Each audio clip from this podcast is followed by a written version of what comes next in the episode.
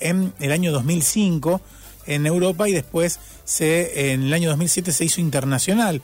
La inmunología este año ha sido una disciplina de la que se habló mucho, muchísimo, pero que todavía no sé si nos queda muy claro a qué se dedica y en realidad cuál es su rol eh, en lo que es la, transversalidad de la salud. No solamente en eh, el momento de pensar en vacunas, en el momento de pensar en eh, posibles infecciones y demás. Vamos a hablar con alguien que sabe mucho de esto, que es Natalia Santucci. Ella es investigadora científica del Instituto de Inmunología Clínica y Experimental de Rosario es dependiente del CONICET y de la UNR y le agradecemos el tiempo para poder hablar un poquito de esto y de un par de cosas más muy pero muy importantes aprovechando la fecha del Día de la Inmunología. Natalia, buen día, ¿cómo estás? Hola, buen día Lucas, ¿cómo estás? Bien, ¿podemos decir feliz día? ¿Es el Día del Inmunólogo también? ¿O no del inmunólogo, es de la inmunología como disciplina científica, digamos. Pero bueno, todos los que hacemos inmunología nos sentimos en este día muy convocados, ¿no? Eh, vos formás parte del el IDICER, que es el Instituto de, Instituto de Inmunología Clínica y Experimental de Rosario. Eh, primero que nada, me gustaría saber eh, cómo es su laburo ahí y qué es lo que hacen en el IDICER. Bueno, nosotros somos un instituto que tiene una doble dependencia, depende de CONICET y también depende de la universidad. Y venimos trabajando hace muchísimos años, incluso antes de ser un instituto de CONICET. Eh, nos transformamos en un instituto de CONICET hará unos 5 o 6 años.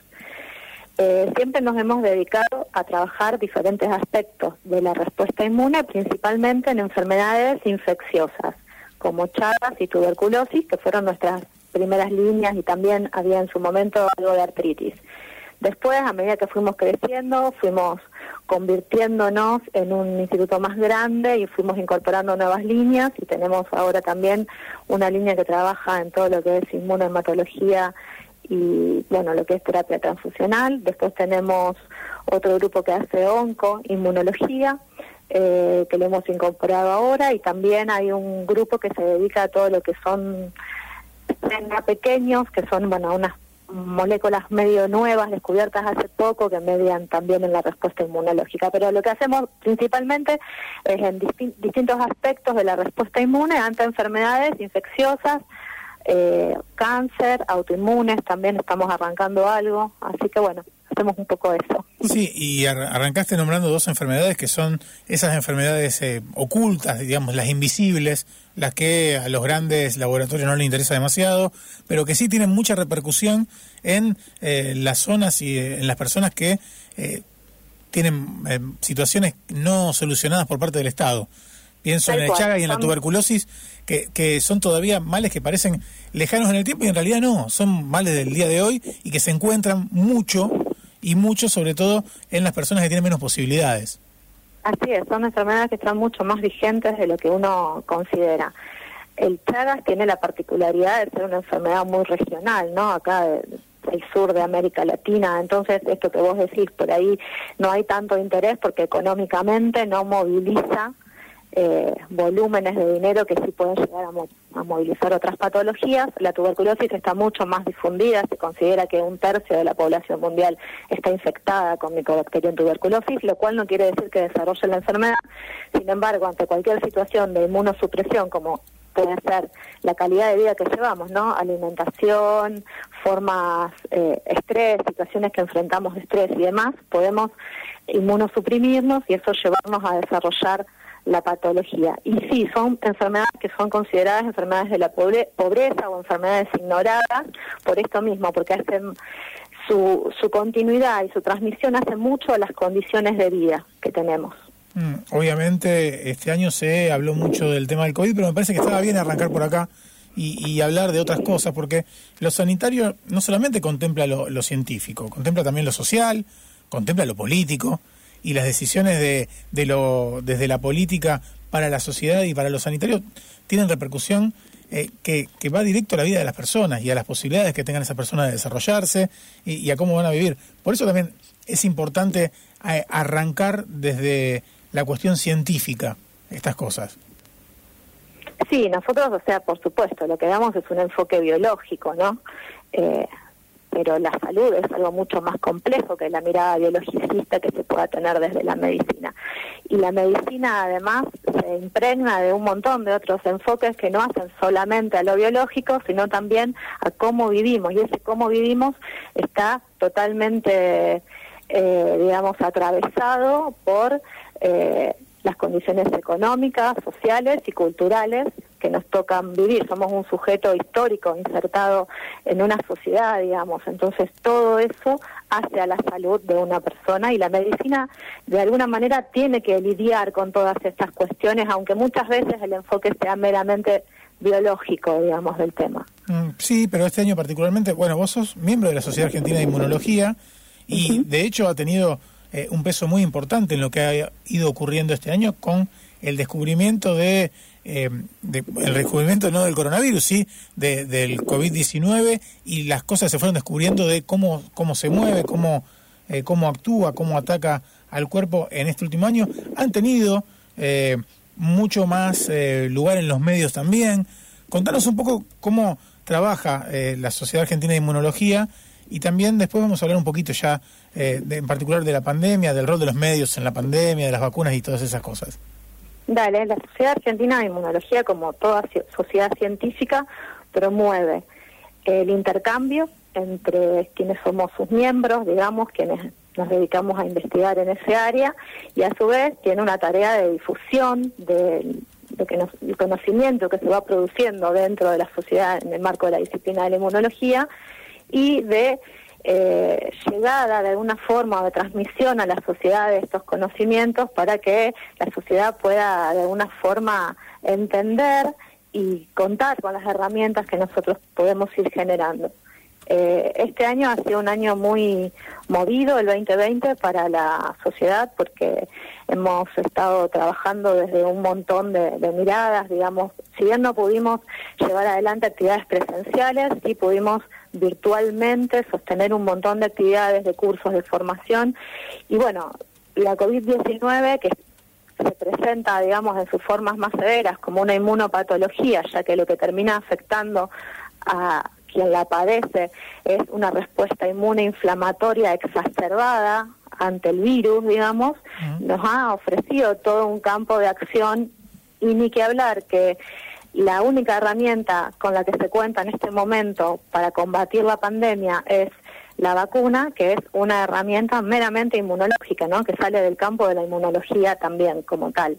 Así que bueno, fue, fue un año de, de mucho aprendizaje, por suerte eh, también hemos, hemos ido aprendiendo como comunidad científica en general de otros virus, de otras infecciones, lo cual nos ha servido como cajita de herramientas de alguna forma para poder entender a este virus tan rápidamente, de una manera tan acelerada, que es increíble pensar que a un año de su aparición, un año y medio de su aparición en el planeta, ya contemos con no solo con una vacuna, sino con muchos desarrollos vacunales.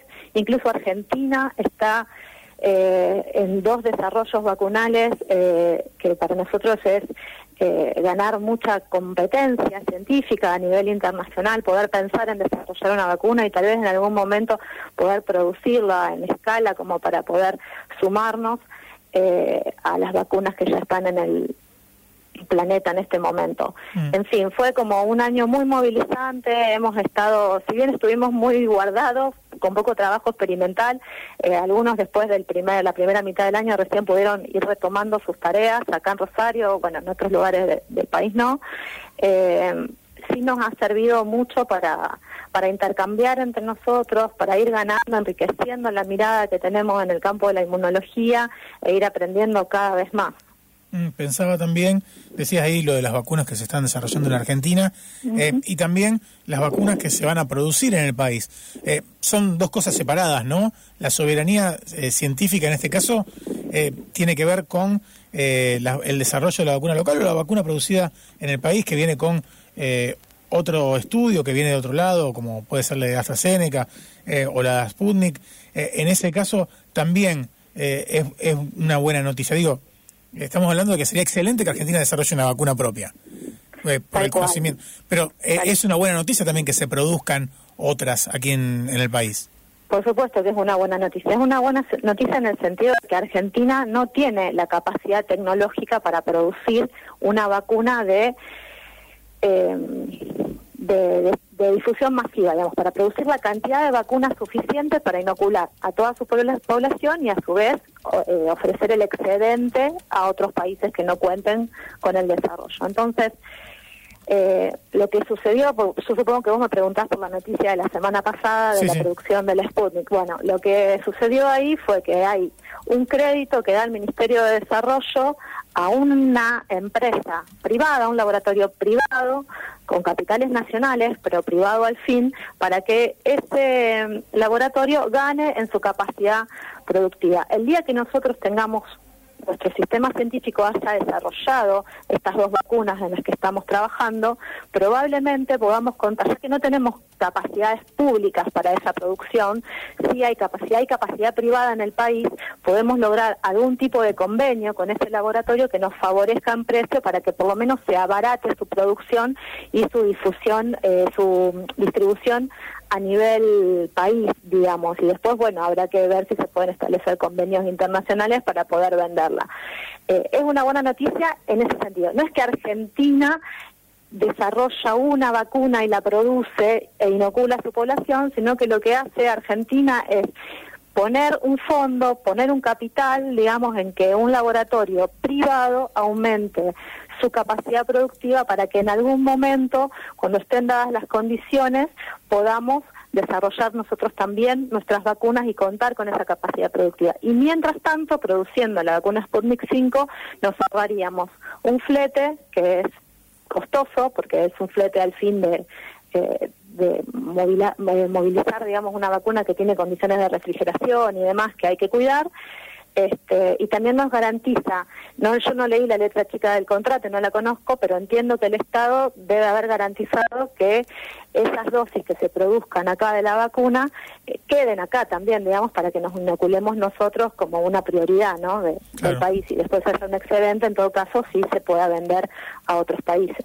Mm, las patentes eh, es un tema, eh, uno cuando vio lo rápido que la información científica sobre qué era lo que estaba aconteciendo con el, con el virus eh, empezó a circular rápidamente y, rápidamente se pudieron empezar estos proyectos de vacuna, uno imaginaba que también esas vacunas que surgieran iban a tener una patente compartida para que se puedan utilizar, estén eh, y, en todo caso que los países que tenían capacidad de producción pudieran producir a partir de la investigación ya hecha por otros. No pasó eso. Eh, ¿Qué opinión tienen respecto a eh, las patentes en particular? Mira, desde la Sociedad Argentina de Inmunología y nosotros como miembros de esa sociedad estamos pidiendo que se liberen las patentes. Consideramos que es una cuestión hasta moral que se liberen las patentes. De esta pandemia no salimos solos, ni siquiera salimos solos vacunándonos el 70% de, de la población argentina. Necesitamos que se vacunen 5 mil millones de personas en todo el mundo para que este virus deje de ser la amenaza que es hoy, porque mientras el virus más contagia y más nos infectamos, más posibilidades de mutar le damos y en esas posibilidades de mutar estamos eh, de alguna manera contribuyendo a que se generen variantes que puedan ser en algún momento ya no controlables ni siquiera por la vacuna. Entonces esto hay que frenarlo a como sea.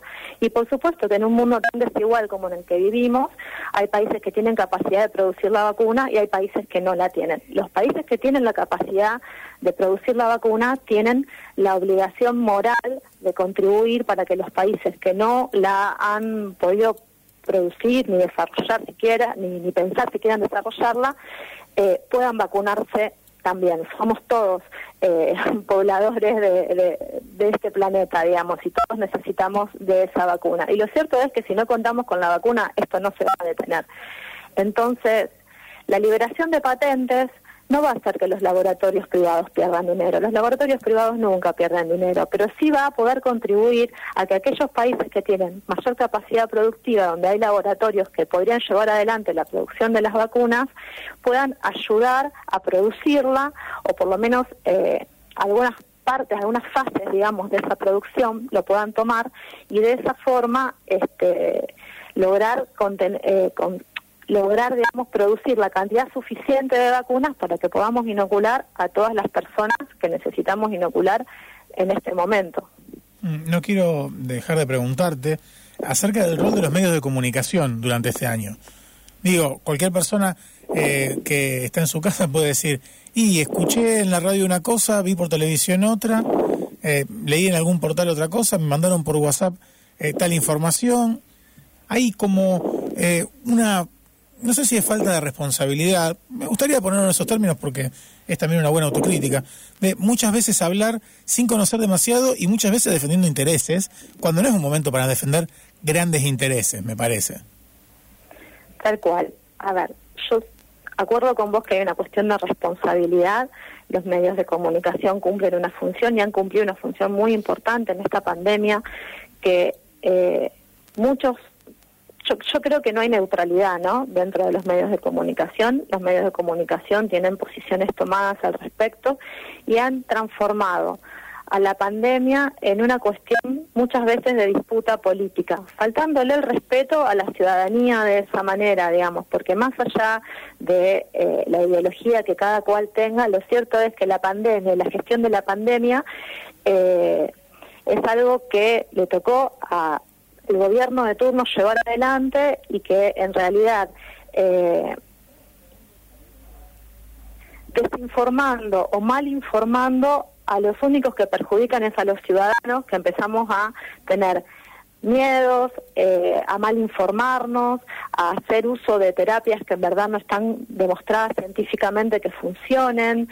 Eh, y también se ha ido como en desmedro de la, digo, la calidad de esa comunicación ha sido mala o eh, se ha ido en desmedro de esa calidad, ya que tampoco han consultado a expertos realmente, o sea, eh, si bien hubo medios, que no voy a decir que todos los medios de comunicación se manejaron de la misma manera, muchas veces en la urgencia de difundir una noticia le faltó el respaldo científico para que algún experto, alguien que supiera del tema, fuera consultado y les diera una mirada un poco más objetiva de la situación, digamos. Entonces, a veces es como que los medios de comunicación contribuyen a, esta cuestión, esto es una, una posición personal, ¿no? Pero...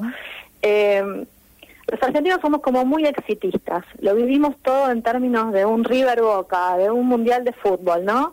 Entonces pareciera que eh, un acierto en la gestión es eh, ganar un campeonato y un desacierto es perderlo. Y acá estamos todo el tiempo aprendiendo y todo el tiempo eh, necesitando revisar lo que vamos, las decisiones que vamos tomando y, y es como que de alguna manera muchos medios de comunicación han embarrado la cancha en ese sentido, no han contribuido a llevar un poco de cordura, a realmente eh, calmar un poco las aguas y pensar que quienes escuchan y quienes miran la televisión y bueno quienes consumen los medios de comunicación son personas que están sufriendo, están padeciendo en este momento condiciones totalmente atípicas para las que no estábamos preparados y ahí es donde yo veo muchísima irresponsabilidad. Eh, hubiera sido interesante que los medios de comunicación tuvieran tal vez un intercambio mucho más fluido con la comunidad científica, por ejemplo, el momento de transmitir una noticia, porque transmitir noticias científicas no es sencillo. Y este año hemos estado todo el tiempo transmitiendo noticias científicas. Entonces, poder hablar de cómo son los desarrollos vacunales con seriedad, poder hablar de lo que es producción de una vacuna con seriedad, poder hablar de eh, las opciones terapéuticas reales que hay, que en definitiva todavía no hay ninguna eh, a ciencia cierta demostrada. Entonces, eh, poder hablar de esos temas con seriedad, para poder darles argumentos a la población al momento de eh, entender por qué se toman las decisiones que se toman o cuestionar las decisiones que se toman. Pero todo ha sido como muy desordenado y muy eh, visceral, digamos, de alguna forma. Cuando acá estamos ante un problema que, si bien la pandemia eh, no es una cuestión meramente biológica, el virus que la causa sí. Entonces, hay montones de cuestiones que tienen que tener un enfoque biológico y ese enfoque va a ser un enfoque neutral, digamos, va a tratar de ser neutral, perdón, lo, más objetivo posible. Después sí, habrá cuestiones sociales, habrá cuestiones políticas que tendremos que discutir porque cómo se gestiona una pandemia tiene que ver con cómo nos organizamos socialmente, como comunidad y demás. Pero necesitamos contar con herramientas para poder llevar adelante esas discusiones. Y las herramientas que tenemos son los argumentos, y los argumentos tienen que venir de lugares serios, no pueden estar sustentados en opiniones, digamos. No puede haber una persona en un medio de comunicación diciendo yo no me pongo la vacuna porque a mí se me canta no ponerme la vacuna, porque no confío en quien produce la vacuna, porque la vacuna se produjo en Rusia. Es hasta esquizofrénico el, discurso, digamos. Entonces, eh, poder llevar luz a esos lugares, esclarecer esos discursos para poder desarmarlos un poco y no seguir alimentando la paranoia o las teorías conspirativas, digamos, es como que fue todo muy confuso desde los medios de comunicación, la forma en la que se transmitieron muchas de las noticias. No todos, no todos, no digo que haya sido así en todos, pero hubo unos cuantos que la verdad eh, más embarraron la cancha que aportara, aportaron a la comunicación o a la difusión de las noticias. Estamos hablando con Natalia Santucci, investigadora científica del IDICER, dependiente del CONICET y de la UNR, es miembro también de la Sociedad Argentina de Inmunología.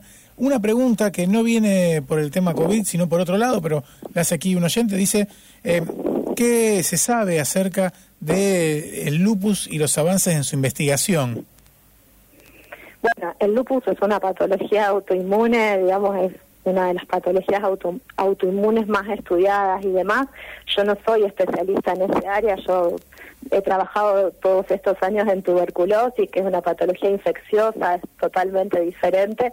Este, y en el IBICER no hay ninguna línea en este momento trabajando en lupus, así que la verdad que no, no puedo decirle mucho más que eso nosotros queremos eh, queríamos transmitir la pregunta, no sabíamos eh, si vos realmente tenías, eh, estabas trabajando en ese área o no, pero de todas maneras seguramente en los próximos días podemos también nosotros responder a esas dudas. por último, hay especialistas en la ciudad que pueden consultar al respecto. Mm, por último, Natalia, queríamos saber, digo, es el día de la inmunología, imagino que hay algún tipo de actividad. Sí, nosotros, bueno, este año seguimos digamos, de alguna manera alineados con eh, las medidas de cuidado que se han dictado y entendiendo que eh, las actividades presenciales en este momento no son las más convenientes, más en un momento en el que estamos atravesando una segunda ola, un recrudecimiento en la cantidad de casos. Así que otros años hemos hecho actividades presenciales, charlas y demás en función de diferentes temas que hemos ido tratando, pero este año la, la movida por el Día de la Inmunología va a ser toda en redes de alguna manera. Eh, estamos armando un video, eh, un video con un animador audiovisual que es Andrés Almacio, que nos está dando una mano para armar un video donde eh, el objetivo es poder trabajar con los más chicos, con los chicos de escuela primaria, las medidas de cuidado y para que entiendan la importancia de la vacunación eh, y lo importante es seguirnos cuidando entre todos para no, no seguir contagiándonos.